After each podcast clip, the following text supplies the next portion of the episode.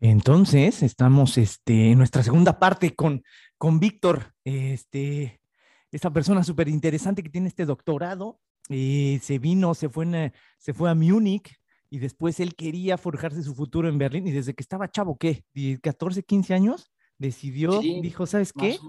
Desde que, desde que dejó las escuelas maristas, dijo, no me voy a cortar el pelo a chingar a su madre y a la verga. Y me voy a forjar mi futuro a Berlín. Y entonces se alinea todo.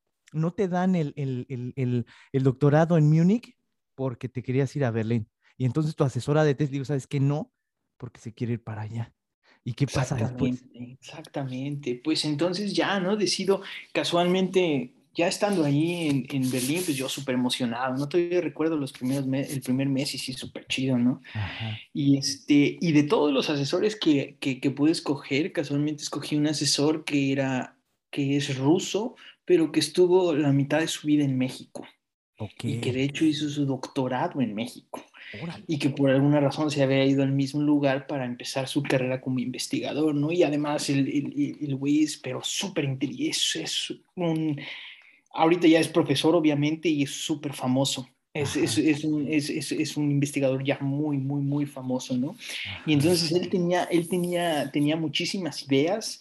Bueno, para, para esto, ¿no? El, el, su- la especialidad de mi, de mi asesor, de mi asesor de doctorado, es una, eh, eh, era en ese momento, o sea, ya ahorita hace más cosas, pero en ese momento era la descripción de una fuerza que se llama la fuerza de Van der Waals. Ajá. ¿no? La fuerza de Van der Waals es una fuerza muy interesante, es una, es una, es una fuerza a nivel microscópico que tiene origen en, en, en, en física cuántica y que, nada más para que se sepa, porque Sí, está, sí, está chido eso, Ajá. es como el, la, la forma en la que los geckos y la- los reptiles se pegan a las paredes, Ujú. ¿sí? Y que los Ujú. ves caminar, las lagartijas, es por fuerzas de Van der Waals, No ¿no? mames, Eh, porque son unas fuerzas a nivel de moléculas, a nivel de moléculas, pero que es por, por, por fluctuación en electrones y, y, y eso ese es el origen, ¿no?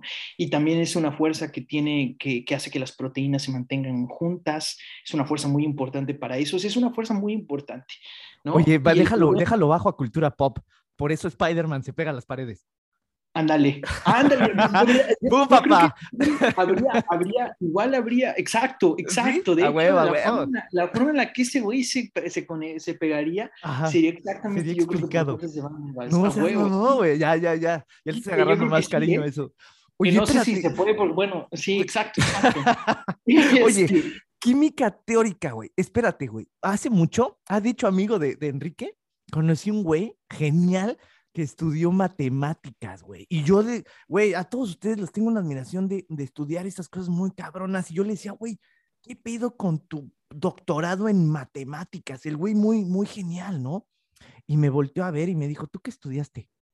O sea, le dije, güey, ¿cómo es vivir con, con esta situación de doctorado en matemáticas? Y se me queda viendo y me dice, ¿pero tú qué estudiaste? Güey, pues es que yo estudié psicología. Güey, tú coges, güey. Así, güey. Las matemáticas son cero sexy. y dije, ok, gracias. Güey, ¿qué pedo con la química teórica, güey? ¿Qué, qué es eso, güey? ah, no mames. Este, no, no sé, no sé, no sé, no sé cómo contestar, pero, pero también te diría que tiene, que, que también se ¿Tiene su puede encanto, güey? Sí, que uno puede aprovechar ese tipo, porque ese tipo de descripciones de, de física teórica y de química teórica tienen su, tienen Tiene su, su lado este, sexy, güey. Sí, sí. Hay, hay, hay, hay cierta, cierta parte de la población de mujeres que les atrae la parte de la inteligencia, digamos. Entonces, ahí ya depende de cada quien, ¿no? coges. Obviamente, generalmente todos tenemos pues, ciertos, todos no somos, yo creo que la, la gente que se mete en esto está, no, no es siempre precisamente lo mejor en, en interacción social en algunas ocasiones y Ajá. todos tenemos algo de eso, ¿no? Incluyéndome, ¿no? Sí, sí, sí, incluyéndome, pero, pero sí, sí, sí, pero, pe- pero sí, yo creo que la otra cosa es que también no encuentras muchísimas mujeres en esto, ¿no? que Está es un muy problema. cabrón, ¿no? Sí, sí, sí. Es un sí, güey. problema, y no porque no, y no, y obviamente no porque no puedan, ¿no? A mí se me hace una estupidez eso, que sí hay luego físicos teóricos Sí. que lo han dicho. Hubo un Ajá. problema en el CERN hace poco de un Ah, güey sí, que sí me enteré, güey. que- y es una estupidez Ah. completa, ¿no? Es de Ajá. verdad un- una especie como de sistema que, que no permite que las mujeres avancen, porque cuando Está también cuando cabrón, están güey. esto, se vuelven súper competitivas. Sí, güey, bien están cabrón, güey. de puros hombres. A mí se me hacía, ¿Eh? cuando estaba trabajando en, en, en Suiza, en esta compañía, se me hacía muy complejo cuando daba asesoría a mujeres que estudiaban eh, Haití, güey. Se me hacía un, un organismo muy complejo, güey, porque son personas, seres humanos, que dentro de su propia naturaleza son muy emocionales, pero al mismo tiempo son muy racionales, güey. Entonces, en cada discusión, su emocionalidad, si así se le puede mencionar, te la explicaban muy, muy lógicamente, cabrón. Entonces era un arma de dos filos siempre estar, o sea, hablando con estas personas, güey, porque eran geniales, o sea, podían expresar sus emociones de tal manera que casi cada siempre ganaban una discusión porque sabían por dónde iban, ¿sabes? No dejaban brotar sus emociones. Güey, están muy cabronas, güey, eso, porque están educadas a hacer así, tú, tú, tú, tú, tú, tú, tú. Sí, sí, esa es una, yo, eso es una de las, una de las ventajas de estudiar algunas veces este tipo de, de cuestiones analíticas, es que te permite mucho eso, ¿no? Yo, yo también, y poner en orden, ajá yo soy una persona muy emocional, o sea, tengo, tengo, soy súper emocional, muy temperamental y, y, también tengo esa como forma de explicar mis temperamentos y mis emociones como de manera racional, pero saber al mismo tiempo que actúo de manera temperamental, sabiendo que es una forma temperamental, ¿sabes? Que es muy raro. Sí, es como vivir en dos dimensiones, güey. No deberías, pero aún así dices, me vale madre y lo hago, porque así es mi temperamento y así quiero, y, lo haces. Sí, güey, y lo explicas, es como vivir en dos realidades al mismo tiempo, güey. Exactamente, exactamente, sí, eso, eso, eso pasa, eso a mí me pasa también mucho. Entonces, las fuerzas de este cabrón, y entonces estás con ese güey, ¿Y qué pasa, güey? ¿Qué pasa después? Ah, pues ahí viene, ¿no? Es, es que él, él es súper bueno y entonces tiene muy buenas ideas y, y, yo soy apenas, creo, su segundo estudiante de doctorado que asesora ya con, el, con la... No es cierto, soy el tercero, pero el segundo llegó casi al mismo tiempo que yo. ¿Cómo funciona eso? O sea, ellos ven tu propuesta y ellos dicen, eh, ¿se me hace interesante? ¿O, ¿O cómo está? No, generalmente, generalmente ellos como investigadores principales y los jefes de los departamentos atraen dinero, atraen proyectos, ¿no? Y entonces les dan, les dan proyectos y en, y en, esos proyectos vienen incluidas, vienen incluidas posiciones, una posición de doctorado, una posición de investigador de postdoctorado, así. Entonces ellos tienen el dinero y entonces cuando ya tienen el dinero es cuando buscan a alguien. ¿Cómo atraen dinero? General, hay, eh, está interesante, hay, hay diferentes formas, ¿no? En Alemania, en Alemania hay varias, hay, hay, hay, primero están las universidades y las universidades tienen, los profesores en las universidades tienen asociadas a su posición ciertas posiciones. O sea, la universidad les da dinero, por ejemplo, si tú eres profesor de, de tal universidad, a lo mejor esa plaza te da dos estudiantes de doctorado. Y entonces tienen el dinero para contratar a dos. Y luego la gente de la universidad puede aplicar a la DFG, que es la Deutsche Forschungsgesellschaft, que es la Asociación de Investigación Científica de Alemania, y ahí mete un proyecto y entonces pide dinero y en el proyecto obviamente dice cuál es su investigación y dice cuánto necesita de dinero y dice cuántas posiciones quiere y así lo hace. Y luego están los institutos y luego están las sociedades de investigación. La sociedad de investigación, la de Max, la, la sociedad de investigación de Max Planck, la Max Planck Gesellschaft, esa hace, esa está dedicada a hacer investigación básica. Entonces a ellos no se les, no, se les da dinero y no se les pide nada porque se supone que es investigación básica. Entonces ellos tienen dinero de ahí y además pueden aplicar a third party funding, que sería, por ejemplo, con la, con la Unión Europea. Por ejemplo, está el, European Research Council, que se da proyecto a toda, la, a toda la comunidad europea, no nada más a la Unión Europea, sino a toda la comunidad europea, ¿no?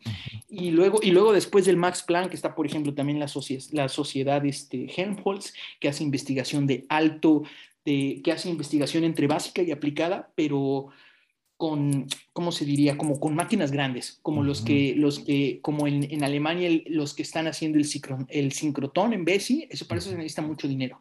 Entonces, es, hay, una, hay, hay ciertas ciertos, ciertas sociedades que se dedican exclusivamente a ese tipo de investigación, ellos reciben dinero directamente del, del, de, de, fondos federales. Y como es dinero que reciben de fondos federales, entonces ahí sí les dicen qué tipo de investigación tienen que hacer porque esa investigación es estratégica en energía. Entonces ellos les dicen cuáles son los temas que tienen. Que ah, y, luego hay, y luego hay otras dos, hay otros dos, dos asociaciones, la asociación Leibniz y la asociación Fraunhofer, que ellos se dedican, y bueno, hay otras, ¿no? Pero eso es en general como es, esas se dedican explícitamente a investigación aplicada, ingeniería, cuestiones así. Entonces ahí sí es aplicado. Ya no, ya no es investigación básica, es investigación aplicada. Y también ellos reciben dinero de federales y así. Entonces es como un, una especie de zoológico, ¿no? Entonces cuando yo voy aquí al Max Planck, ellos por eso me dice, habla con los investigadores, porque generalmente todos los investigadores en uno de estos, de estos institutos importantes tienen muchas posiciones. Cada quien tiene su beca, cada quien tiene su proyecto y entonces tienen una o dos posiciones asociadas a ese proyecto. ¿Cómo le haces para que, porque ahorita me estás diciendo de, de las investigaciones estratégicas, me imagino, para en beneficio a, un gobierno, ¿no? Te voy a meter dinero a ti como de tecnología, como de, de ¿no? De, de, de, raciocinio, de conocimiento para generar un beneficio. ¿Cómo haces tú? Como, como persona encargada de un doctorado, que tu proyecto, que tu interés personal se vuelva sexy para que te den dinero a ti, para tú generar esa idea y, no sé, llegar a convertirte a, una situación estratégica o, de cómo está eso. Claro, eso, eso como estudiante de doctorado no lo haces, lo empiezas a hacer como investigador de postdoctorado. Ok. Más bien. ¿Sabes? Y entonces, y ahí ya viene muchísimo de cómo es este mundo, un poquito como de política. tienes que saber atinarle a lo, tienes que darte cuenta de cuáles son los temas importantes, qué es lo que está de moda algunas veces, cuáles son los hot topics, cuáles son los, cuáles, qué tipo de investigación está haciendo, está, da dinero ahorita, ¿no? Por ejemplo, ahorita COVID y las vacunas era todo ahí, ¿no? Me imagino. Por ejemplo, se puede hacer mucho, pero una de las cosas que ahorita hay muchísimo también es todo lo que tiene que ver con energía y con cambio climático. Si tú pones, y sustentabilidad, ¿no? Si tú metes proyectos que están en ese contexto, es probable que obtengas dinero si tienes los méritos. ¿no? Y cuando tú estabas estudiando, ¿qué se estaba? Qué Ellos ya habían hecho, ¿no? ahí viene lo interesante. Como yo estaba, ahí viene la cosa también. Como yo estaba en un Max Planck y es investigación básica, ahí sí es más, es más la tendencia de cómo, de cómo va la investigación básica más que que si es aplicada. ¿No? Y mi instituto, o sea, este instituto, el Instituto Fritz Haber, es un instituto muy importante a nivel mundial, en específico para ciencia de superficies porque tiene una tradición de ciencia de superficies y de física de superficies. y, estaba, y estaba dividido en cinco, bueno, está todavía, no, ya hay otro, pero en mi tiempo estaba dividido en cinco departamentos, que era el departamento de teoría, el departamento de, de química inorgánica, el departamento de físico-química, el departamento de química física y el departamento de física molecular. y cada departamento tiene un director Max Planck, que el director Max Planck, o sea, lo más, más allá de un director Max Planck, tal vez nada más el Nobel y algunas otras posiciones y algunas otras posiciones a nivel mundial que son tan importantes. O sea, güeyes geniales, güey. Sí, sí. Son gente que tiene muchísimo, que tiene muchísima, eh, eh, que ya, ya lleva mucho tiempo en esto, ¿no? Y que cuando eres eh, director de Max Planck ya ya básicamente estás dado, ya eres, este, ya eres, sabes todo, güey. Muy cabrón. Tuviste que haber sido muy famoso, ¿no? O tener muchísima, muchísimo output. Entonces, ellos ya pedían sus proyectos. Y yo casualmente, el que escogí era un proyecto en el que era eh, ciencia de superficie en superficies metálicas en interacción con moléculas orgánicas, precisamente para describir lo que dije de las, de las interacciones de Van der Waals, pero ahora en más bien superficies metálicas y, con, y, con, y, con este, y con moléculas orgánicas. ¿no? Eh, otra cosa interesante, hay, hay, otro efecto que se llama, que se llama el, efecto, el efecto Casimir, que es, este, que es, que es, es como un efecto de especie macroscópico de la de, de, de, de Van der Waals, que lo que hacen es que ponen, ponen dos pones tú dos placas de metal y si lo puedes medir y las pones muy cerca, se empiezan a traer. Y eso también es una atracción como casi, casi como espontánea. O sea, pero sin ser imán, ¿correcto? O sea, no tienen que ser un imán. Nada, nada, nada más poniéndolas junto. nada más poniéndolas junto, ¿no? A, una distancia muy pequeña, muy pequeña, ¿no? Ni siquiera sé bien porque nunca fui muy bueno en nada de esto. sí, sí, sí. Ajá. dicho, pero al final valió verga. ok, y luego. entonces, este, entonces, eh, ah, bueno, pues entonces yo decido, decido meterme en este proyecto y él, y te digo que él ya, él, él había terminado de desarrollar, bueno, yo, eh, mi investigación todo el tiempo era en en lo que le llamamos, hay, eh, no es tanto como química cuántica, pero sí es lo que, lo que le llamamos estructura electrónica de moléculas y materiales. Esto significa básicamente que, que, lo que hacías es calcular, es usando ciertas aproximaciones en, en física cuántica, es calcular los niveles de energía, de moléculas y de materiales, pero a nivel atómico. Y eso es de verdad, o sea, poniendo básicamente tu molécula, así las coordenadas de, de tu molécula, o sea, un, carbón, un átomo de carbono aquí, un átomo de carbono aquí, un átomo de carbono aquí, uno aquí, o de una superficie, una, un, un átomo de oro aquí, un átomo de oro aquí, los pongo juntos, ¿no? Eso lo pones en un software el software empieza a hacer los cálculos y entonces te avienta cuáles son las energías totales del sistema, te avienta cuál es la estructura electrónica, cosas así, ¿no? Pero eso son, para... eso son puras hipótesis, ¿no? Ya pensar a niveles moleculares está demasiado cabrón, güey. ¿Cómo le hacen, güey? No, no son hipótesis porque está todo probado, ¿no? Entonces, o sea, son, puedes, tú puedes calcular la, la, lo que le llamas la band gap y luego la, puedes poner en experimentos y sale igual. Bueno, ah, depende de la sí, sí, sí, sí, sí, sí. O sea, sí, no son, el problema es que esos problemas, es, es que resolver eso no hay forma exacta, entonces tienes que recurrir a aproximaciones. Ajá, entonces, entonces una de las aproximaciones se le conoce como, como este, teoría de los funcionales de la densidad y eso es básicamente lo que yo hice todo el tiempo.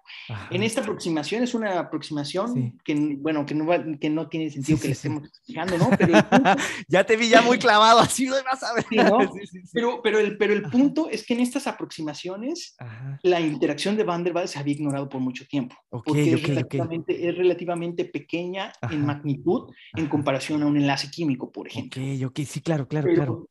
Pero en el contexto de moléculas en superficies se vuelve importante porque básicamente esa interacción es lo único que mantiene las moléculas orgánicas en, los, en las superficies metálicas. ¿Y por qué es esto importante? Porque en algún momento se pensó que este tipo de, que este tipo de sistemas, o sea, moléculas orgánicas o eh, layers, le llamamos este, monocapas depositadas en esto, en, en, superficies metálicas o en superficies de óxidos, generaban estructura, generaban propiedades electrónicas que prometían ser buenos materiales para, eh, para dispositivos electrónicos en el futuro. Okay, Entonces se, requería, se requiere entender esto a nivel de física para poder después hacer ingeniería a nivel macroscópico. ¿No? entonces, digamos que la justificación de aplicación está por ahí, mejorar nuestros métodos en teoría para poder entender qué demonios está pasando ahí, ¿no? A nivel. Eso, o hacer mi traje de Spider-Man para subirlo en el siguiente Halloween como TikTok, volverme viral y ¡pum, papá! ¿No? como, eh, como, como, como, la, como la capa esta de invisibilidad que es, creo, me parece... De, este, de Harry Potter, güey, o, o, Doctor Strange. Sí, que, que, es, que es que en principio posible, ¿no? Porque puedes generar un material que tiene esta como, que, que, que se hace como translúcido, así. Ya, ya, ya, como el experimento Filadelfia de Tesla, una mamada así de generar. Con ciertas, con ciertas propiedades electrónicas, precisamente. Verga, no, no mames, o sea, teóricamente sí se puede. Sí, creo que sí, ¿no? O sea, te digo, sí, nunca, sí, nunca, porque ya nunca Ajá. me metía tanto. Ya, no, ya, ya, ya, ya. he sido como tal tan ñoño, entonces me da hueva. Ay, ¿no eres tan tan ñoño? Ok, güey. bueno, y No, es que hay gente que sí se mete a esto. No, ya cabrón, me ¿no? imagino, güey. Sea, No mames, güey, qué cabrón. y- y yo nunca me metí así como a tanto, ¿no? Y este, Ay, güey, qué bueno que no te metiste a tanto, no mames.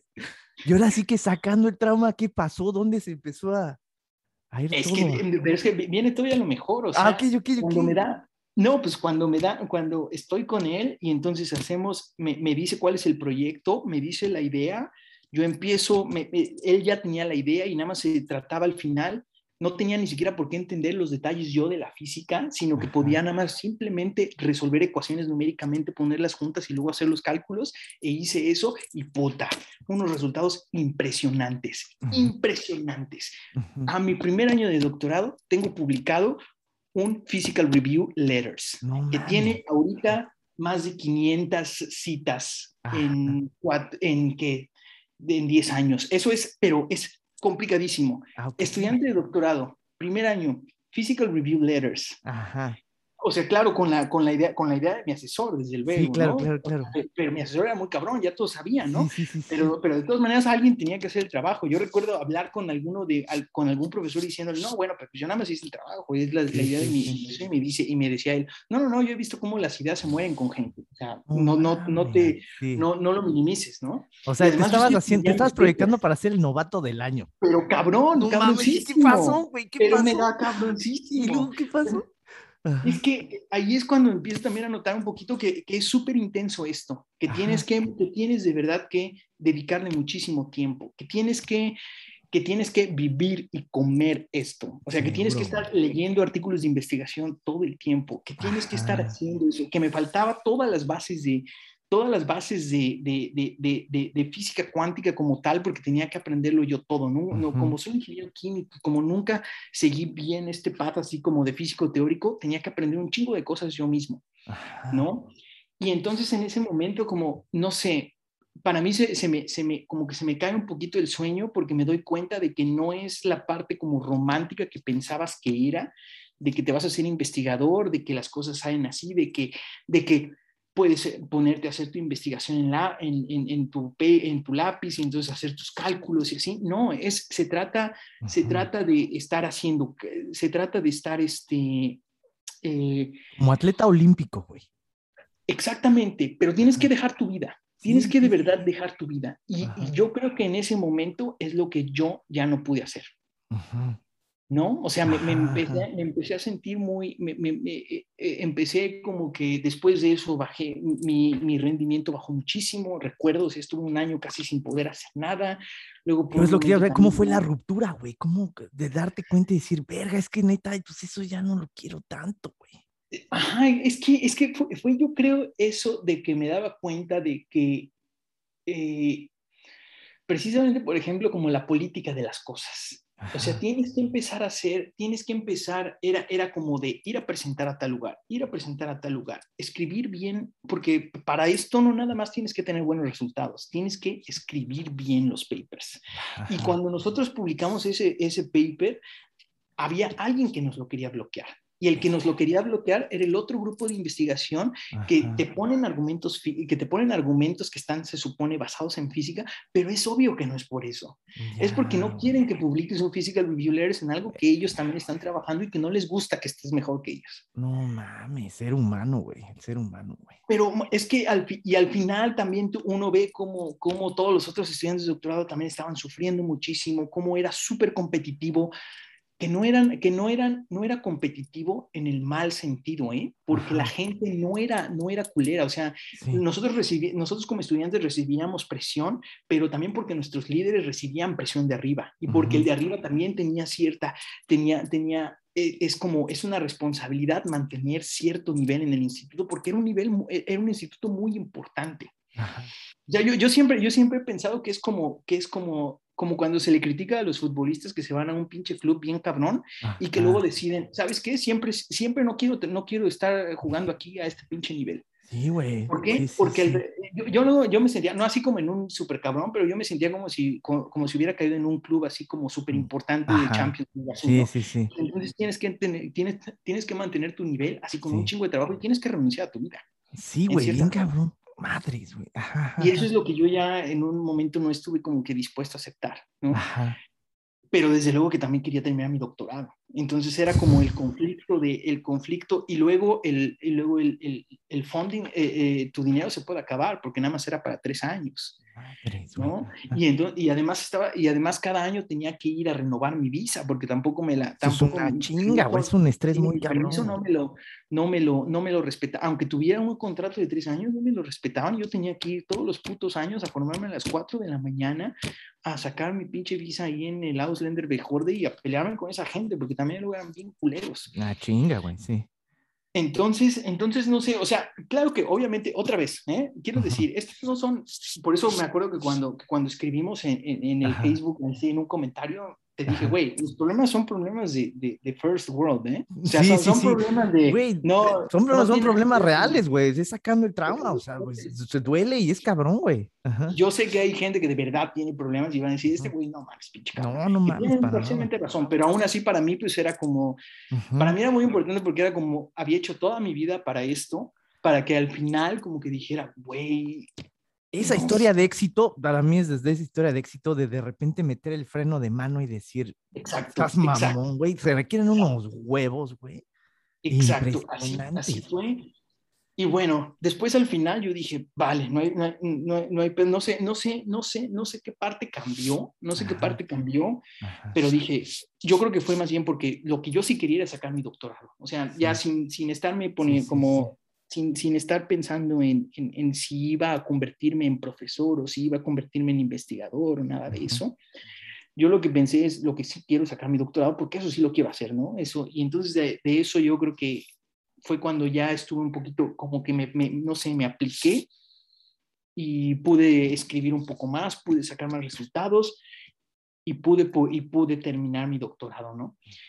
Desde luego, desde luego que, desde luego que en el, en el Inter yo recuerdo, no sé, recuerdo haber, haber estudiantes así súper deprimidos, recuerdo un estudiante indio que no mames, ese güey no, yo le decía, por favor, haz esto, haz esto, haz esto, y el güey no lo hacía, y entonces acabó, acabó viviendo, acabó de bien, eh, eh, en su casa que estaba hecho un desmadre porque había otros que la habían, que la habían visto, hecho un desmadre su casa, tres meses sin pagar la renta, con, con, con, nuestro asesor ya diciéndole, güey, vete a India porque ya no vas a sacar esto, porque el güey nomás no, lo, no podía.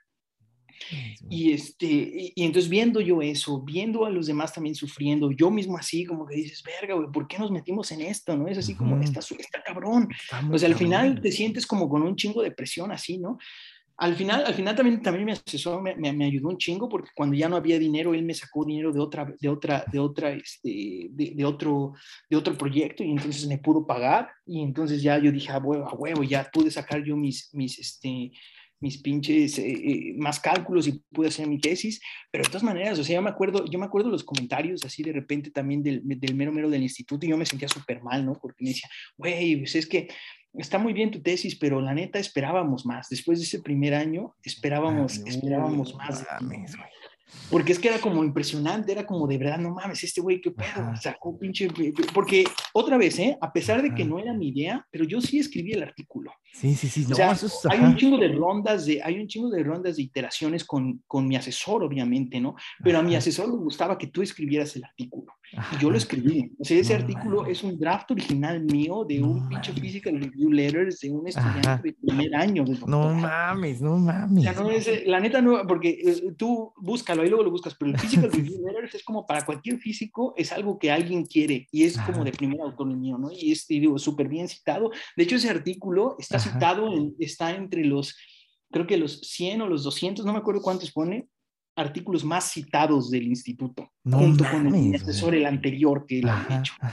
¿no? O sea, pero bien cabrón, ¿no? Así como que yo, yo en mi puta vida me hubiera imaginado que cuando yo planeé, el, planeé así en la universidad de que me voy a Alemania, de repente estaba en el pinche Instituto Fritz Haber publicando un pinche Physical Review Letters en un tema bien cabrón, ¿no? Era así como que, wow, sí, ¿cómo pues, puede ser? Llegaste a la meta, ¿no, güey? Llegaste a la meta. llegaste a la meta más rápido que muchas personas y de ahí yo siento que vino el putazo de realidad de decir, ya estuvo, cabrón, ya estuvo. Y ya no quiero seguir invirtiendo mi vida en lo que viene, güey, no mames. O, y también era la decepción un poquito de que no era suficiente. Tenías que trabajar más y tenías que trabajar más, ¿sabes? para el siguiente y luego para el siguiente y luego, porque ahí yo ya me había dado cuenta, si quieres ser profesor, es es después de esto agarrar un postdoctorado, trabajar un chingo por dos años, luego agarrar otro postdoctorado y convertirte en group leader y trabajar más todavía. y luego después de ser group leader, trabajar todavía más para que te hagan profesor en las pocas clases que hay. Y ya cuando eres profesor, depende. Si quieres seguir siendo chingón, trabajar un chingo y si no quieres ser, si ya no quieres ser tan chingón, entonces ya le trabajas, pero te sientes mal tal vez. Ajá. No, pues mejor me vuelvo ya maestro de primaria, güey, a chingar a su madre. Güey, y ya, ya, cuando decides eso ya tienes 55, 60 años. y todo, todo estresado, cabrón. Después de un chingo de tiempo de estar chambeándole. Por eso te digo que para, para, para, hacer esto tienes que amarlo. Tienes que, no es, no es de que incorporas la ciencia de tu vida, tu vida se incorpora. Tú eres la ciencia, güey. Y tienes que aceptarlo si lo quieres hacer, porque yo, yo por mucho tiempo he tratado de, de, de, como de hacerlo a contracorriente y no se puede, ¿no? y hay pocas personas que he visto que lo pueden hacer de manera exitosa. Sí hay, pero, pero son... Pues son, sí, güey. Sí, sí, sí, sí. Oye, Víctor, y, y en, entonces terminas tu doctorado y, qué pasa, güey? ¿Cómo le haces, cómo dices, pues me voy a quedar en Berlín, güey? Y luego por otro lado también, y las chiquitas. ¿Qué pido, güey? Por, eh, eh, eh, sí, so, bueno, pues yo, de hecho, en el, en el, en el Inter, bueno, mientras estuve haciendo mi doctorado, yo conocí a una, a una chica alemana y, nos, hicimos, nos hicimos novios y eso fue básicamente durante casi todo mi doctorado, o más de, más de la mitad del doctorado. De hecho, yo duré con ella cuatro años y los últimos dos años y medio vivíamos juntos. Entonces ella estuvo, en mi, ella estuvo en la defensa de mi doctorado, ella, o sea, súper importante para mí porque yo al mismo, eso me daba muchísimo, porque ella me, me ayudaba un chingo, ¿no? Era como, con ella, pues al final ya vivíamos, primero, bueno, primero no vivíamos juntos, pero ya después cuando empezamos a vivir juntos, pues era como de, ella, ella sabía cómo moverse luego mejor, ¿no? Porque podía hablar alemán más chido, yo podía dejar eso, ¿no? Y yo hacía otras cosas para compensarlo, ¿no? Y, este, y más o menos llevábamos una relación chida. Y bueno, no, llevábamos una buena relación. Y tenías ese, soporte emocional de estando solo en Múnich. Claro, ¿no? claro, y estaba súper bien, ¿no? Y estaba súper bien. Y también con ella aprendí un chingo de cómo era como moverse en la cultura alemana, ¿no? Sobre todo en la parte de Brandenburgo, que ellos eran de, ellos eran de, son de, de, de la parte de Potsdam, y entonces, y su, y su familia pota, o sea, eso, eso, eso, de que te han dicho, eso de que te cuentan de que los alemanes son fríos, no mames, o sea, hay, hay gente, las familias alemanas, no es cierto, o sea, esa gente, puta, da, da todo, y no soy el único que lo he visto, hay muchísimos que son así, las familias alemanas hay unas familias alemanas que son súper unidas y que cuando tú, te, cuando tú estás con ellos, puta, es como, si, es como si fueras otro miembro de la familia, pero así. Parte de la mano. Sí, me pasó, me pasó con mi, la familia de mi ex que venía de, de, del Bosque Negro. Eso me llamaba mucho la atención. Porque cuando fallece mi mamá, güey, mi familia White Chicken se va, güey. O sea, yo me quedo solo ese día con dos amigos mexicanos, güey. Y dije, bueno, pues así son los, así son los funerales, güey. Y me tocó estar en dos funerales de, de, la familia de mi ex en el Bosque Negro, güey, no mames, güey, como, como familia hobbit, güey, del Señor de los Anillos, güey, todos juntos, en el sur son, por eso te digo que me gusta más el sur, güey, porque te apapachan, te tocan, güey, dices, ah, no mames, esto está chido, güey. bueno, pero, pero acá, por ejemplo, está, eh, ellos te digo, son de acá del norte y, son, y fueron así. También conozco otro caso que es así. Yo creo que más bien lo que pasa es que yo, de hecho, yo hablé con ella una vez de eso y ella me decía que ella pensaba que había como dos diferentes tipos de familia. Había, que hay unas familias que abandonan a sus, a sus, por ejemplo, hay ah. gente que abandona a sus padres aquí en Alemania y que no se ve mal, o bueno, se ve mal, pero no es, no sé, en México, aunque, los, aunque la gente, aunque odia a sus padres, nunca los deja, porque está como esta, esta responsabilidad de que, qué va a pasar, ¿no? Es como algo muy metido con nosotros. Y aquí como, aquí, aquí tienen esa libertad como de mandarlos al diablo, si quieren, ¿no? que está medio culero para mí, pero bueno, pero los que no son así es al contrario, están todo el tiempo súper eh, eh, unidos, este, ¿no? O sea, eh, familias muy unidas y a mí me tocó afortunadamente una familia. Y entonces todo iba bien, todo se perfilaba bien, ¿y qué pasó? Todo se perfilaba bien. Y entonces yo después ya de, de, que termino mi doctorado, pues yo ya empiezo a decir, ah, ahí viene el, el problema del pinche dinero, ¿no? O sea, para mí la, la, cuestión monetaria no es importante en el sentido de que no mi objetivo no es ganar mucho dinero, pero desde luego que es importante porque necesitas dinero y, y, y también no quiero estar viviendo como no sé, con pinches de 100, 200 euros por mes, una cosa así, ¿sabes? Entonces en ese momento también yo ya no tengo dinero y tengo que, bueno, tengo, tengo, tengo nada más, porque todos los cambios, todas las, las eh, el mudarme, el estar viviendo juntos, y todo esto hace que se vayan mis ahorros así, ¿no? y entonces para el momento en el que yo termino, ya nada más tengo ahorros como para vivir tres meses, ¿no? y viene el maldito, el maldito, y viene el maldito problema de los permisos y de, y de, la burocracia alemana. ¿Por qué? Porque yo no cuento, todo el tiempo que estuve estudiando mi doctorado, para ellos nada más no les cuenta para darte un permiso de trabajo como tal. No mames, Ajá. Entonces, entonces, yo tengo mi permiso de trabajo por un año y medio hasta después de que termino mi doctorado. Okay. Y entonces tengo, tengo, tengo un año y medio de permiso de trabajo, pero nada más tengo ahorros para dos o tres meses. y ya no podía, y ya no podía yo pedir el pedir eh, mi, mi, mi, seguro de desempleo porque en el último año y medio yo ya estuve, estuve bajo una beca y no estuve bajo un contrato. Claro. Yo nunca, y yo entonces no, entonces nunca, todas las cosas nunca, yo no podía pedir nada de eso, no tenía derecho a nada de eso. Entonces, básicamente yo tenía que elegir qué hacer después de eso en chinga. Obviamente yo vivía con mi ex y en ese momento pues no me quería, no, me, no estaba en mis planes irme de Berlín. ¿no? Era, era continuar a lo siguiente y entonces empiezo a buscar qué, qué puedo, cómo me puedo cambiar de carrera y hago, de, de, hecho hice una entrevista en un banco y casi me quedo y, y, y este, pero no, no la pude obtener y entonces al final tuve que, como necesitaba yo seguir trabajando para conseguir mi permiso de trabajo permanente, tuve que tomar una posición de, de, de investigador, de postdoctorado, en el centro en el que ahorita estoy, ¿no? Que es en el centro Helmholtz se llama, ¿no? Y entonces ahí pues me voy como investigador otra vez. Nada más que ahora yo me acuerdo que había dicho, bueno, igual y es como, como que dije, tal vez necesito, necesito trabajar, necesito el dinero, esto es por dos años, que es lo que yo necesito para, para obtener mi permiso de trabajo ya permanente. Entonces voy y además cambio un poquito el, el, el enfoque de mi tipo de investigación y en una de esas como que vuelvo a retomar mi, mi, mi gusto por hacer esto, ¿sabes? Uh -huh, uh -huh. Entonces era como que, bueno, ni modo hay que hacerlo, así tiene que ser, y entonces tomo esa posición, ¿no? Y después de, y después de eso, después de que tomo esa posición, me costó muchísimo trabajo adaptarme como... Porque sí, pues algo ya no querías, güey. O sea, era así como de... Y además, y, además, y además el cambio, porque ahí ya no hago cálculos de estructura electrónica, ahí ya tenía que hacer cálculos de física estadística. Y entonces me empiezo, ahí también empiezo a sufrir ya bastante porque, porque, porque pues te digo que yo no, yo no soy físico como tal, entonces me, fal, me, fa, me faltan muchas, muchas como clases como formales uh -huh. en varias uh -huh. cosas que yo tenía que ir aprendiendo. Yeah, y entonces me cuesta un poquito de y con mi pinche, con la idea que yo tenía ya en mi cabeza de que yo ya no quiero ser como tal investigador o que yo no estoy dispuesto a ponerle tanto tiempo, entonces se hace más complicado porque también no, no estudio por mi cuenta ya. Ya, claro. Ya, no o sea, ya, es para mí, es de tengo que ir a trabajar, tengo que ir a hacer esto sí. y luego ya me voy a hacer otra cosa, ¿no? Y así voy, y así voy.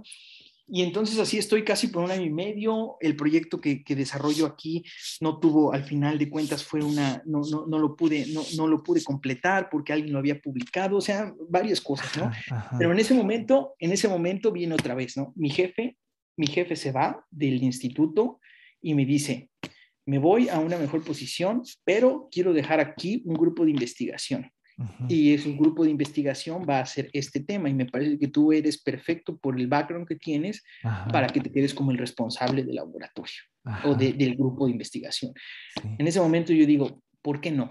O sea, okay. es una oportunidad que muy pocas personas tienen, porque casi casi me cae así como, como o sea, es, es, lo raro, ¿no? A pesar, a pesar de que yo no me considero como, yo no me, en este mundo yo no me considero como alguien así muy cabrón, porque yo he visto gente que sí es muy cabrón, pero de cualquier manera siempre tenía como este tipo de oportunidades porque la gente de todas maneras consideraba que lo podía hacer. Sí, sí, y entonces sí, mi jefe me ve y me da, esa, me, me, me da esa oportunidad, y entonces yo otra vez pienso a mí mismo, bueno, ¿por qué no? O sea, es otra vez, tal vez esto no era esto, aquí voy a poder combinar lo que yo ya sabía antes. Con esto nuevo, voy a tener la oportunidad de escoger otro proyecto, de desarrollar el proyecto, de bla, bla, bla, voy a tener un estudiante de doctorado, entonces también voy a empezar a, a desarrollar sí, estas sí, habilidades, ¿no? Ya es más así, entonces dije, bueno, va, órale, hay que hacerlo, ¿no? Ajá. Y ya para eso ya van, ya para eso ya es como, ¿qué será eso? Esto será hace dos años, dos años y medio, ¿no? Okay. Entonces es mi primer año como jefe, como subjefe de grupo, ¿no? Entonces, este, y entonces ya, pero yo ya para esto ya llevo casi dos años sin publicar otro artículo, que es malísimo en mi, en mi campo.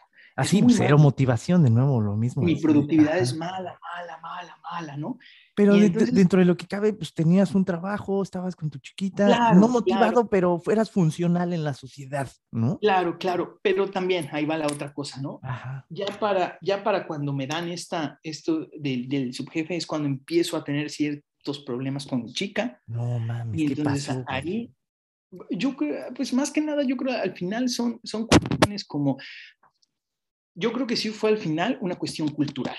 Yo creo que no, ella, ella no, nunca, nunca pudimos ya, ya, al final era tomar la decisión de si íbamos a continuar al siguiente paso. Ajá. Porque ella quería tener hijos, yo también quería tener hijos, pero después de como de, de, pero después de, o bueno, yo, yo no es que no quería, no es que quiero tener hijos, pero a mí no me molesta la idea, ¿no? O sea, si mi chica me dijera, vamos a tener hijos, digo, sí, vamos, no hay problema, ¿no? Ajá. Pero entonces era ya tomar esa responsabilidad. Y Ya, yo creo que en ese momento ninguno de los dos ya dijimos, no, no se va a poder, porque ya Ajá. llevábamos como, ya llevábamos ciertos, como que ya llevábamos mucho tiempo de relación, Ajá. pero ya no, ya no teníamos la misma conexión, ya no era, ya no era lo mismo, ya, ya no sé, ya había cosas que, había cosas que a mí ya me molestaban mucho, había cosas que a ella también le molestaban mucho, ya había muchas, muchas diferencias que yo digo que sí eran culturales. Como ¿no? por Que ejemplo. al, que al final, eh, no sé, era, era, era, era súper complicado que fuera a México conmigo, por ejemplo. ¿Por No, qué? no tenía, no tenía, porque creo que no tenía mucho interés. Ok, ok, ok. Ajá. ¿sabes? Y entonces Sí. para ellos también es como muy, muy fácil como el decir, este, el decir, eh, sabes, es que no tengo interés, ¿no? No lo quiero hacer. Entonces, por ejemplo, para mí eso era un poquito un problema porque yo decía, no mames, imagínate, si tengo a mis hijos, pues es, es complicado, porque al final de Mm. cuentas estamos aquí, es como toda la influencia acá, y si yo quiero ir allá, va a ser súper difícil. Y Sí, entonces va a ser así como muchísimo, tal vez es, es un problema. O sea, Sí, sí, eh, es un era- problema. Era, era todo, era todo para que en el momento en el que tienes hijos, todo vale verga. Ajá, ok, sí, no, te entiendo perfecto, güey. Sí, sí, Y como yo soy así súper de planear y súper eso me di cuenta, no se puede. Y Ok, entonces ya ahí fue cuando decidimos, y esto es básicamente cuando estoy en esa transición de, de también de convertirme en el subjefe. Es el mismo- Madres, güey. pasa, pasa al mismo tiempo, ¿no? Y entonces ahí también viene esta parte como de, tengo que empezar a buscar casa y se hace súper complicado. Todavía vivo con ella por ocho meses, pero ya no en pareja. Entonces es como una situación súper rara. sí. Y, y, y el, y tengo mi primer estudiante de doctorado y al principio va todo bien, pero después empezamos a tener diferencias porque tenemos personalidades muy diferentes. Es Ajá, súper ñoño el cabrón, pero no hace lo que yo le digo, o sea, cosas así, ¿sabes? sí. Entonces, entonces empieza otra vez como a, como a irse todo y, y todo ese tipo de cosas empiezan a generar muchísima presión en mí, pero muchísimo estrés, muchísimo estrés, porque en esta cosa empieza uno a sentir, yo sé que otra vez puede sonar ridículo, pero es que empiezas a sentirte, empiezas a sentirte mal, pero como si fuera de forma ética, como no puedo hacer las cosas. Estoy como que, como, como una culpa, pero que va al, al, a la parte ética en el sentido de que, ¿cómo puede ser que no pueda publicar esto? ¿Cómo puede ser que no esté haciendo esto? ¿Cómo puede ser que no esté dirigiendo bien a mi estudiante? ¿Cómo puede ser que no? Y, y viene como el bombardeo así y te empiezas a sentir súper mal, ¿no? O sea, te empieza, yo me empecé a sentir muy, muy, muy, muy mal, ¿no? Y después también tenía la presión de, de, de tenía la presión de, de buscar nueva casa. Yo también ya no quería saber de, de e- en ese mo- mo- momento como también viene la parte, está como la tristeza de ya no tener chica, recuerdo que empecé también a salir mucho y entonces era como te empiezas a distraer en eso, ya estaba en esa época también tocando con la banda y entonces estaba más interesado en irme a tocar batería que en, ir, que en estar estudiando y en estar revisando los proyectos, en estar leyendo Ah, papers. y en- Y otra vez, ¿no? Si no lees papers, si no estás en esto, pero por 10, 12 horas por día, Claro, no haces. O sea, yo recuerdo a mi, yo recuerdo a mi colega de postdoc que estaba en la misma oficina, él llegaba a las 7 de la mañana y se iba a las seis y media o 7 de la noche. Imagínate Madres, esto, de güey. 7 Ajá. a 19, estaba 12 horas. Llegaba, iba, estaba, iba con su esposa, comían, cenaban y se iba a dormir a las 10 de la noche. Y luego otra vez a las 7 de la mañana en el instituto. Y así, o sea, no mames, es una vida, o sea, yo lo respeto, yo lo respeto mucho en el sentido de que de verdad se necesita una dedicación y es porque de verdad les gusta, pero yo no lo puedo hacer, yo no lo podía hacer. ¿Cómo Aún le haces? ¿Cuál, es, entonces- ¿Cuál sería la estrategia emocional para hacer algo o para salirte de este loop en el cual evidentemente sabes que no te gusta la situación en la que estás, pero éticamente, como tú lo mencionas, tienes que estar ahí con esa carga? No tengo la menor idea, Orlando. No ese, es el, mames. ese es el problema. Ajá. Yo no sé cómo, porque además yo creo que también depende, depende de cada quien, ¿no? Pero Sí. yo tengo, la, tengo esta como tendencia a no querer dejar las cosas, como a tratar de terminarlas, como a tratar de sí, ¿no? Que, que eso puede ser un arma muy buena, pero cuando estás en tu muy situación en particular es un pinche calvario, cabrón.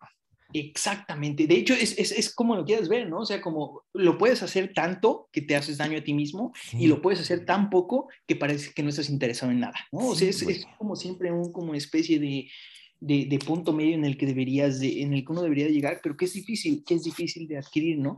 Y entonces ya, después de esto ahí viene el, el verdadero, eh, ya viene así como el Ahora sí Yo que el empiezo trauma, sacando Sí, el trauma. Bienvenido como- con el magnífico.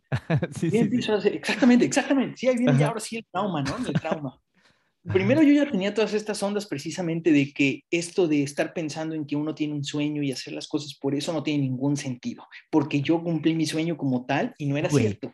Ah, no era cierto, ¿sabes? Es como, es como, no, no es cierto, es, es, una tontería esto de estarnos, de estar, bueno, no una tontería, pero para mí no es, ya no, no en, en, eh, en los tiempos en los que vivimos, o sea, en la forma en la que es el mundo ahora, me parece que basar nuestras actividades, nuestro futuro, nuestra vida en el concepto de un sueño o en el concepto de yo quiero hacer lo que me gusta porque eso es, eh, eso es como lo, lo, true, como eso es, eso es ser, ser true para a mí, a mí, yo creo que eso lleva a más, a muy poca satisfacción.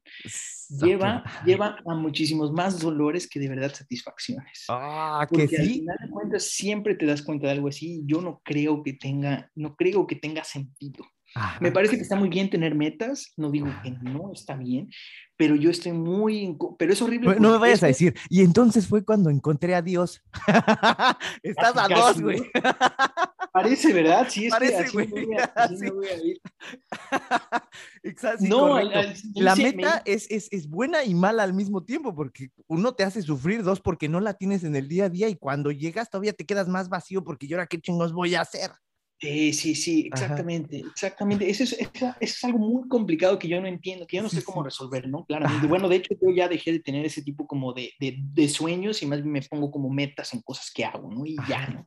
Esa es la primera cosa. Pero ahí es ya cuando viene, ya el proyecto con, en ese momento, el proyecto con mi estudiante ya está de la verga, o sea, ya la, la relación está súper mal, ya no está avanzando, yo no puedo resolver mi propio proyecto, no tengo casa, tengo que organizar, tengo que, tengo que atender a una, a una conferencia al siguiente año en la que no voy a poder, en lo que, en la que tengo que presentar resultados que no tengo, y entonces ahí empiezan los primeros problemas, ¿no? De hecho, a esa conferencia yo no voy porque le digo a mi jefe, oye, no tengo casa, y si no encuentro casa, me voy al diablo, ¿no? ¿Cómo demonios voy a hacer mi trabajo sin tener una casa? Y no voy, ¿no? Y entonces ahí empieza, ahí empieza todo, empieza, ahí empiezo a notar, yo no sabía, pero empiezo a notar muchísimo estrés en mí mismo. ¿no? Yo no sabía por qué, pero empiezo a estar de verdad muy, muy infeliz, ¿no? Y entonces pasa todo ese año, se va todavía peor con mi estudiante, ya para finales de año está súper mal, ¿no? Ya, ya está súper mal y luego tengo que yo organizar una conferencia, ¿sabes? Y entonces ya para organizar la conferencia para mí ya no puedo con mi estudiante, mi propio proyecto está súper mal, no puedo, no puedo, este, ya no quiero estar luego en la oficina, no quiero estar pensando en esto, no quiero estar pensando en lo demás, trabajo menos, eh, quiero nada más tocar y cosas así, y ya estoy, ya está así, me voy a México, ¿no? Y digo, bueno, pero en México, eso, eso es básicamente hace dos años, me voy a México. Y entonces ya cuando, cuando estoy en México, recuerdo que de todas las veces que estaba en México, esa vez ha sido como la peor. O sea, porque yo sabía que, pero a pesar de todo eso, por ejemplo, a pesar de todo eso, en ese Inter había todavía un proyecto que alguien me había, que alguien de un colaborador anterior que me había propuesto y que yo le dije que sí, porque eso es lo que tienes que hacer. Cuando estás en estas posiciones y no has podido decidir qué vas a hacer, tienes que seguir metiéndote a proyectos científicos, porque no tienen, si no, ¿cómo, ¿cómo te justificas? ¿no? y entonces yo me metí en ese proyecto. Y aparte era un proyecto interesante y, y además yo siempre pienso en, pensaba en proyectos que me pudieran dar ciertas habilidades que en algún momento me pudieran permitir hacer la transición a, la, a, a, otro tipo de trabajo. ¿no? Y entonces lo tomo y entonces ya cuando llego a México hay que escribir esa propuesta. Antes tuve que escribir otra propuesta para otro tema de investigación en el que iba a tener a otro estudiante de doctorado cuando el primero ya era un desmadre. entonces ya, para mí ya era, era así como bombardeándome de más y más y más y más y más. La, la avalancha estaba cabroncísima, güey pero cabrón, ¿no? Y entonces en México me siento, me acuerdo que me estaba, estaba como súper triste, como que no quería regresar. Es la primera vez de todos mis años en el que dije, en el que de verdad no quería regresar a Berlín, porque sabía que tenía que regresar, sabía que tenía que organizar una conferencia, que tenía que lidiar con, con, el nuevo proyecto, que tenía que lidiar con mi estudiante de doctorado, que tenía que lidiar con las fallas de mi propio proyecto, que llevaba tres años sin publicar nada.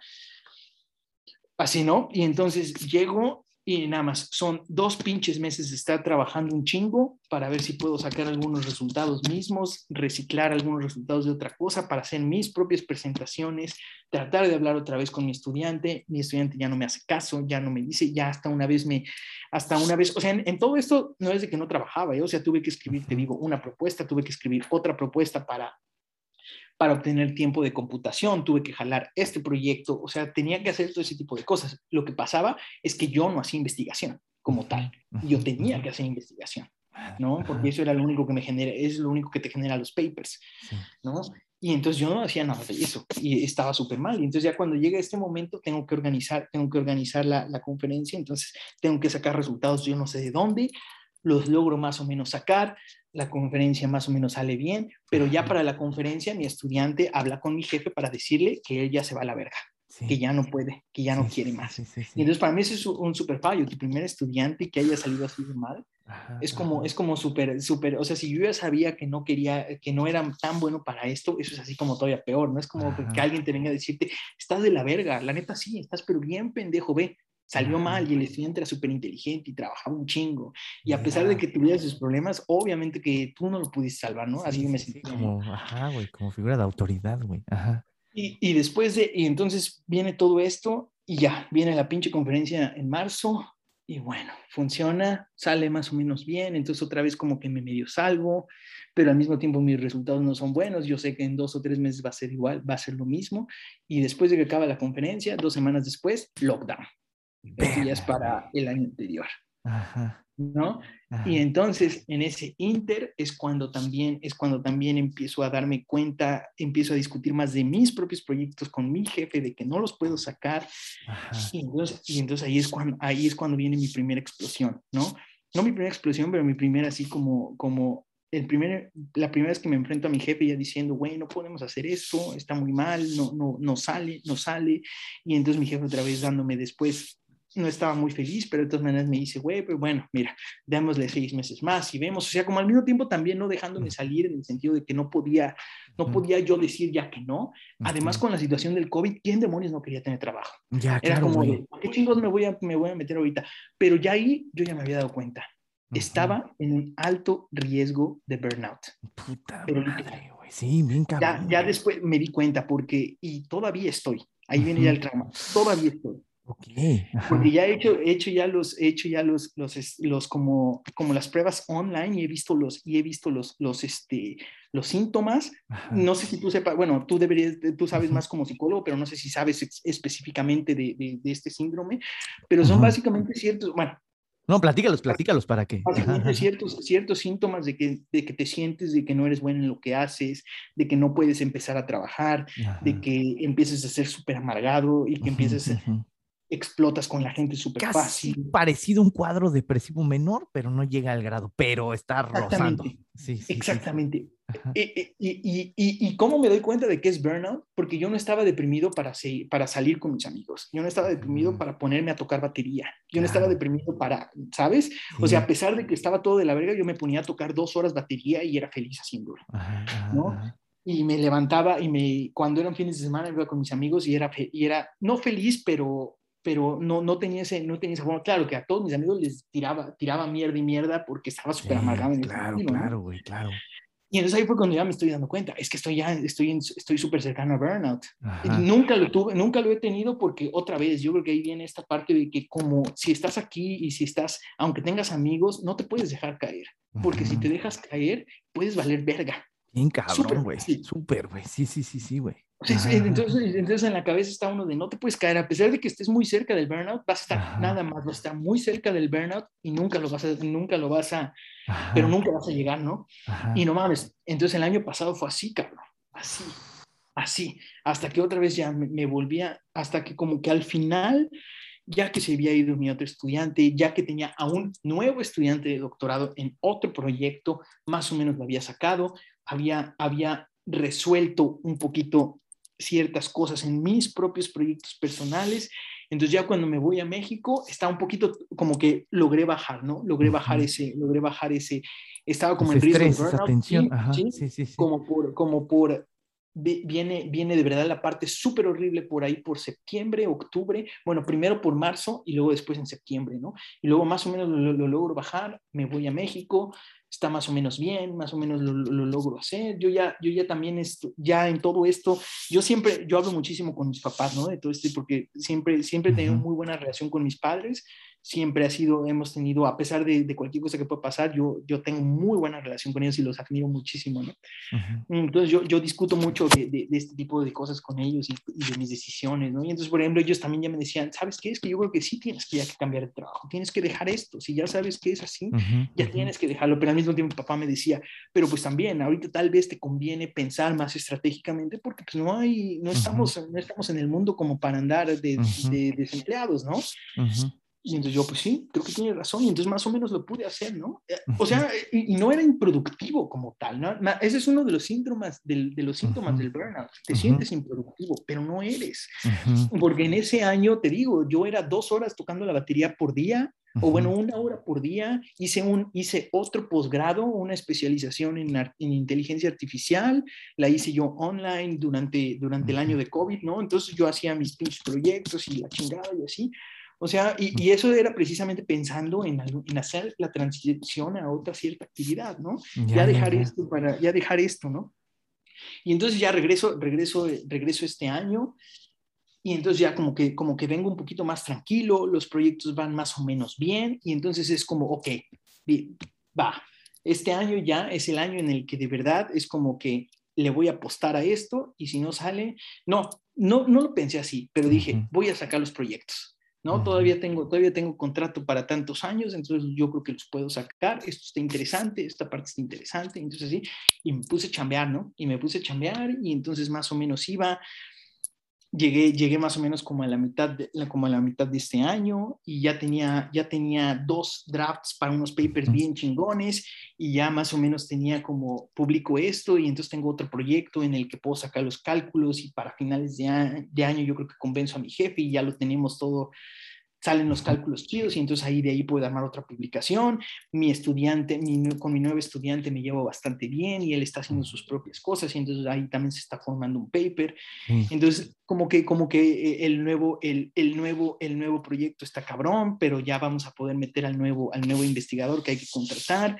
¿No? Entonces son, son, tengo varios, varios frentes, pero como que más o menos los voy resolviendo, ¿no? Y entonces en, ya cuando estoy como a mitad de este año, como por ahí por febrero, marzo, me empiezo a aplicar en, en, escribir dos, dos, manuscritos que van a ser súper chingones, que, que, son como continuación de mi trabajo de doctorado y que yo digo, verga, van a estar bien verga y otra vez lo podemos publicar en algo así bien chingón, pero me gasté, pero, pero me, me, gasté muchísimo tiempo en eso, ¿no? Y entonces toda la otra parte de mis proyectos con, en, en, mi posición sufrieron por eso, ¿no? Ah. Pero yo lo pensaba, no importa porque cuando publique esto, como va a ser de alto impacto, voy a poder justificar el no haber trabajado en estos otros proyectos. ya para el final de año me puedo recuperar, ¿no? Y entonces lo que yo no esperaba era que este, este, este paper lo iban a rechazar No, otra vez estamos teniendo problemas técnicos, caray. Segunda, segunda entrevista así. Eh, vamos a ver si, si Víctor regresa como todos ustedes saben, y fíjense, esto es una situación o esto es un tema muy interesante. Ah, Víctor, sigues ahí. Estaba platicando, nos fuiste. Estaba platicándole a todos. ¿Sí me escuchas?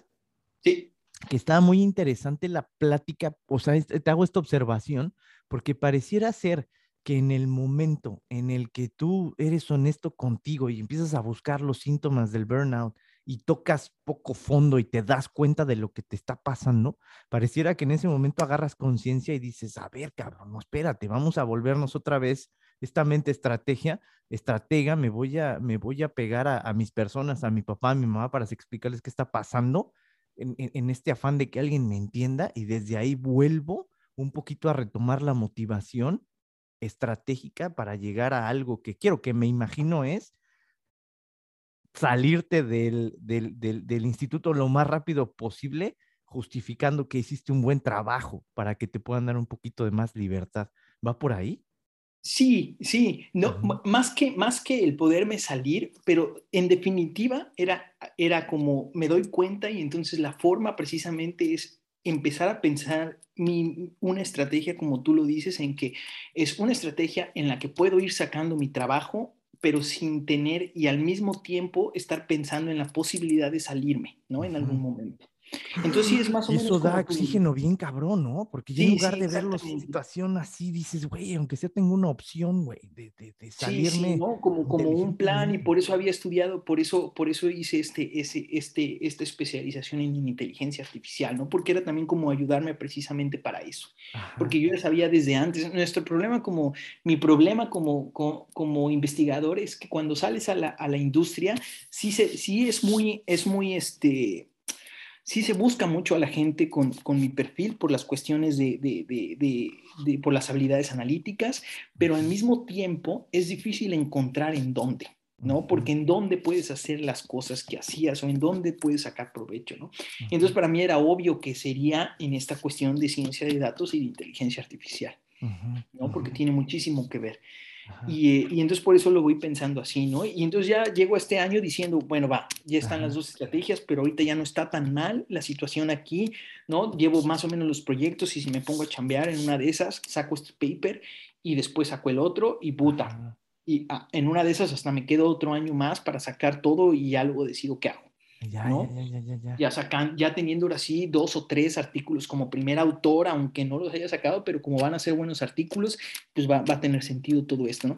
Al mismo tiempo, obviamente, hay muchísimos como pequeños trabajos, o sea, tenía que escribir, tenía que participar escribiendo en otras publicaciones como segundo autor y participar en, en, en las discusiones y todo eso, ¿no? Que también lleva muchísimo tiempo. Bueno, a mí en particular porque para mí me gusta escribir los artículos, pero yo soy muy lento escribiéndolos y eso es un problema. Ya, ya, ya, ¿no? Y, este, y, y, ya, ¿no? Entonces, pero entonces a, a, a, mediados de ese año lo que pasa, pues es lo que te dije, ¿no? O sea, como que, o sea, ahorita lo veo, hice una apuesta a poder publicar esto, estos dos artículos que tenía que iban a ser de alto impacto y entonces dejarlo de más e, e iba a ser esta, iba, iba a ser, hice como una apuesta porque le dediqué muchísimo tiempo. Y lo que yo no esperaba era que, que, me iba, que me los iban a rechazar así como tan rápido, ¿no? Que me iba a pasar a la mitad del, de, en el verano cuando yo tenía muchísimas otras cosas en mi cabeza al mismo tiempo, no sé por qué. Bueno, eh, y, y, y, y también de repente también recuerdo mi, mi, mi, computadora también crashea y entonces pierdo muchísima información de mi disco duro, ¿no? Y entonces al principio pienso que no hay ningún problema, pero después me voy dando cuenta de que sí tenía cierta información que era necesaria. Tengo también una, tengo también ya un meeting preparado para septiembre y entonces yo estoy ya en mitades, llegando en agosto, sin haber publicado el otro artículo, con un chingo de trabajo en el otro artículo, con nada de, nada, nada de resultados para este proyecto. Ya no tengo ni siquiera la presentación y ciertos datos porque los perdí con mi disco duro. Eh, ¿qué, otra cosa? Eh, güey, sigues en el ojo del huracán, güey. Cabrón, de repente, o sea, de repente sentí todo encima. Y entonces ahí volvió otra vez claramente los, los síntomas de burnout. Pero así. Sí, y ya en ese momento, ya yo sé claramente que estoy otra vez en alto riesgo de burnout. No mames, güey. Y esto pasó para hace mí... un mes, básicamente. ¿sabes? Ya, güey. Sí, sí, sí, sí, sí, güey. Esa para mí, esa es la, la historia de éxito, güey. Lejos de, de, estar entrevistando a personas que ya llegaron a, a esa meta que querían, independientemente si genera vacío, ¿no? Esta situación que vamos viviendo todos los días de este constante struggle de la vida porque pasan mamadas y la vida es cabrona era lo que quería que, que escucharan, ¿no? Si alguien allá afuera se siente en esta misma situación, pues entender que, pues que no estamos solos, ¿no? Y, interesante el caso de hoy, ¿no? Con Víctor, que en el momento de nuevo en el que él hace este, esta situación de awareness y se da cuenta de lo que pasa, es capaz de blindarse emocionalmente y por medio de sus herramientas analíticas y emocionales tratar de salir adelante, ¿no? Y ahorita que puede estar viviendo otra vez una situación de burnout, blindarse emocionalmente para que de una manera más analítica tratar de salir adelante. No sabemos si se va a hacer o si no, pero ahorita ya te siento más como blindado y más tranquilo a la hora de enfrentar el siguiente problema, ¿correcto? Es que, ¿sabes qué es lo que pasó? Es que ahí falta, falta todavía la última ah, conclusión. Ah, Ajá. Que en este momento es en el que decido, ahora sí, dejar todo esto. Y entonces, hace tres semanas yo ya lo decidí, hablé con mi jefe y le dije, me voy en seis meses, no importa lo que pase. No mames, ¿qué tal esa sensación de... Y voy, a hacer la, y voy a hacer la transición a un trabajo de industria porque yo no soy bueno para esto. Ok, güey. Entonces, esta segunda, haz de cuenta que tuve el burnout, reaccioné, traté de salvarlo, no me salió, tuve otro burnout y ahí fue ya cuando ahora sí dije, ya. Madre ya no, ya no me puedo seguir, ya no me puedo seguir este, torturando a mí mismo porque estas cosas no salen. Simplemente no, sali, no, no va a salir ya, entonces ya, ya hay que dejarlo, ya es suficiente tiempo ese paso que acabas de dar es bien cabrón, güey. Por, eso, por eso te lo mencionaba, porque ese es el verdadero paso, cabrón. ¿No? Qué fuerte, güey. El, el, este cabrón Nietzsche decía, ¿no? El tamaño de un hombre se mide por la cantidad de verdad que puede aguantar sobre sí mismo, ¿no? Y esta situación de este carácter que te creaste de esta persona que tiene y que va a ser y que va a llegar el doctorado, la seguías arrastrando hasta que ya no te quedaba así a la verga el pinche struggle, hasta que ahorita en el segundo burnout, es decir, yo ya no soy ese cabrón, güey. Oye, pero ¿qué va a pasar? No sé, güey. Pero ya quiero ser libre otra vez, güey. Güey, qué buena historia, güey. Y no sabemos qué pase a futuro. Y estás en el ojo del huracán, güey. Pero, güey, qué cabrón y qué valiente, güey. Sí, pero ya, ya viene la decisión, ¿no? Y como tú dices, ya teniendo una decisión, haces otra vez puedes hacer tu plan al menos. Sí, güey. Voy haciendo esto, voy haciendo esto, voy haciendo esto, voy haciendo no mames, güey. Güey, ¿de qué te diste cuenta? ¿eh? Ajá, güey, está bien chingón, güey. ¿De qué te diste cuenta en esta plática?